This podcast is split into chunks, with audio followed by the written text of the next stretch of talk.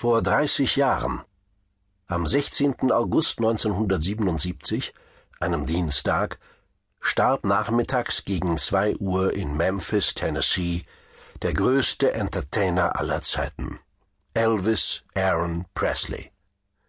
Gerade einmal 42 Jahre alt wurde der Vater des Rock'n'Roll, der King, wie die ganze Welt ihn bis heute ehrfurchtsvoll nennt. Und zu Recht erweisen wir alle ihm diese außerordentliche Ehre. Kaum ein anderer Musiker war so produktiv wie Elvis Presley. An die 80 verschiedene Schallplatten hat er zu Lebzeiten veröffentlicht, über 1,8 Milliarden Exemplare dieser Alben wurden bis heute weltweit verkauft. Genau 150 Mal gab es für seine LPs goldene Platin- und Multiplatin-Schallplatten. Elvis Presley gilt damit als der erfolgreichste Plattenstar aller Zeiten. Ganz nebenbei hat The King als Schauspieler in 31 Kinospielfilmen die Hauptrolle übernommen und für diese Filme immer auch die Soundtracks realisiert. Was für eine enorme Lebensleistung, wenn man bedenkt, dass ihm zwischen seiner ersten professionellen Plattenaufnahme 1954 und seinem viel zu frühen Tod gerade einmal 23 Jahre für dieses ganz unglaubliche Lebenswerk zur Verfügung standen.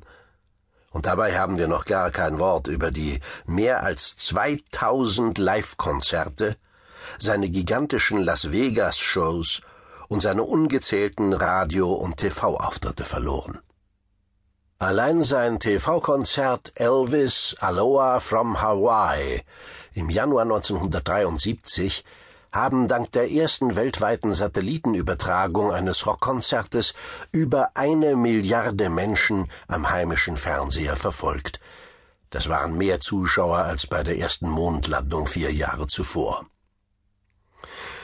Doch Wer war dieser Mann, der allein durch seine Präsenz auf einer Bühne sein Publikum in Hysterie versetzen konnte, der scheinbar jedes auch noch so hochgesetzte Ziel seines Lebens mühelos erreichte, von dem John Lennon sagte, dass ohne ihn die Beatles niemals existiert hätten, und dem Frank Sinatra posthum mit den Worten huldigte, dass niemand ermessen könne, wie wichtig sein Einfluss auf unser aller Leben war und wie groß die Lehre ist, die er in dieser Welt hinterlässt.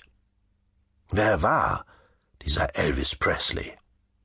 Und was machte ihn zum größten Entertainer aller Zeiten? Meine verehrten Zuhörerinnen und Zuhörer, ich werde Ihnen in den nächsten rund 60 Minuten zeigen, wer dieser Elvis Presley wirklich war. Kommen Sie also mit. Ich lade Sie ein auf eine Zeitreise zu den Ursprüngen des wahren Rock'n'Roll, zu den Wurzeln des echten Rockabilly. Hinein in den wilden, ungezähmten Süden der USA, nach Memphis, Tennessee, in die berühmt-berüchtigte Beale Street, wo bereits seit den 1920ern der Blues seine unumstrittene Heimat hat. Dorthin also, wo alles an einem stickig heißen Sommertag des Jahres 1954 begann. Und zwar im Studio des damals noch winzigen Plattenlabels Sun Records. Es ist der 5. Juli, allen sitzt noch der Nationalfeiertag vom Vortag in den Knochen. Auch den Studiomusikern Scotty Moore, Gitarre, und Bill Black, Bass, die bereits seit Stunden mit einem unbekannten jungen Sänger Country-Balladen und aktuelle Popsongs ausprobieren. Der Blondschopf, oh ja, der spätere King mit der berühmten schwarzen Schmalztolle, war eigentlich blond. Also dieser Blondschopf ist der gerade erst 19-jährige Elvis Presley. Eigentlich arbeitet er als Lkw-Fahrer, aber nachdem er immer mal wieder in den Sun Studios vorbeigeschaut hatte, um auf eigene Kosten Gesangsproben aufzunehmen, war Studiobesitzer Sam Phillips auf ihn aufmerksam geworden.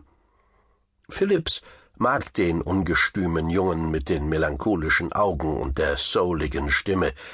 Ein Weißer, der singt wie ein Schwarzer. So jemanden hatte Sam schon lange gesucht, denn er wusste, wenn ich einen weißen Mann finden könnte, der die Stimme und das Einfühlungsvermögen eines Schwarzen hat, dann könnte ich eine Million Dollar mit ihm machen. Das erzählte er jedem, der es hören wollte, oder auch nicht.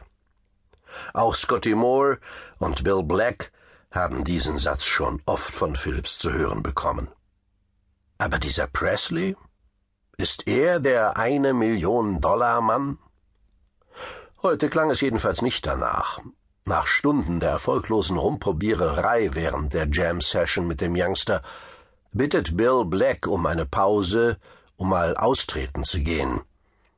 Scotty Moore nutzt die Unterbrechung, um den Gitarrenriff eines Rhythm and Blues Stückes zu probieren, den er spontan zu verfremden beginnt.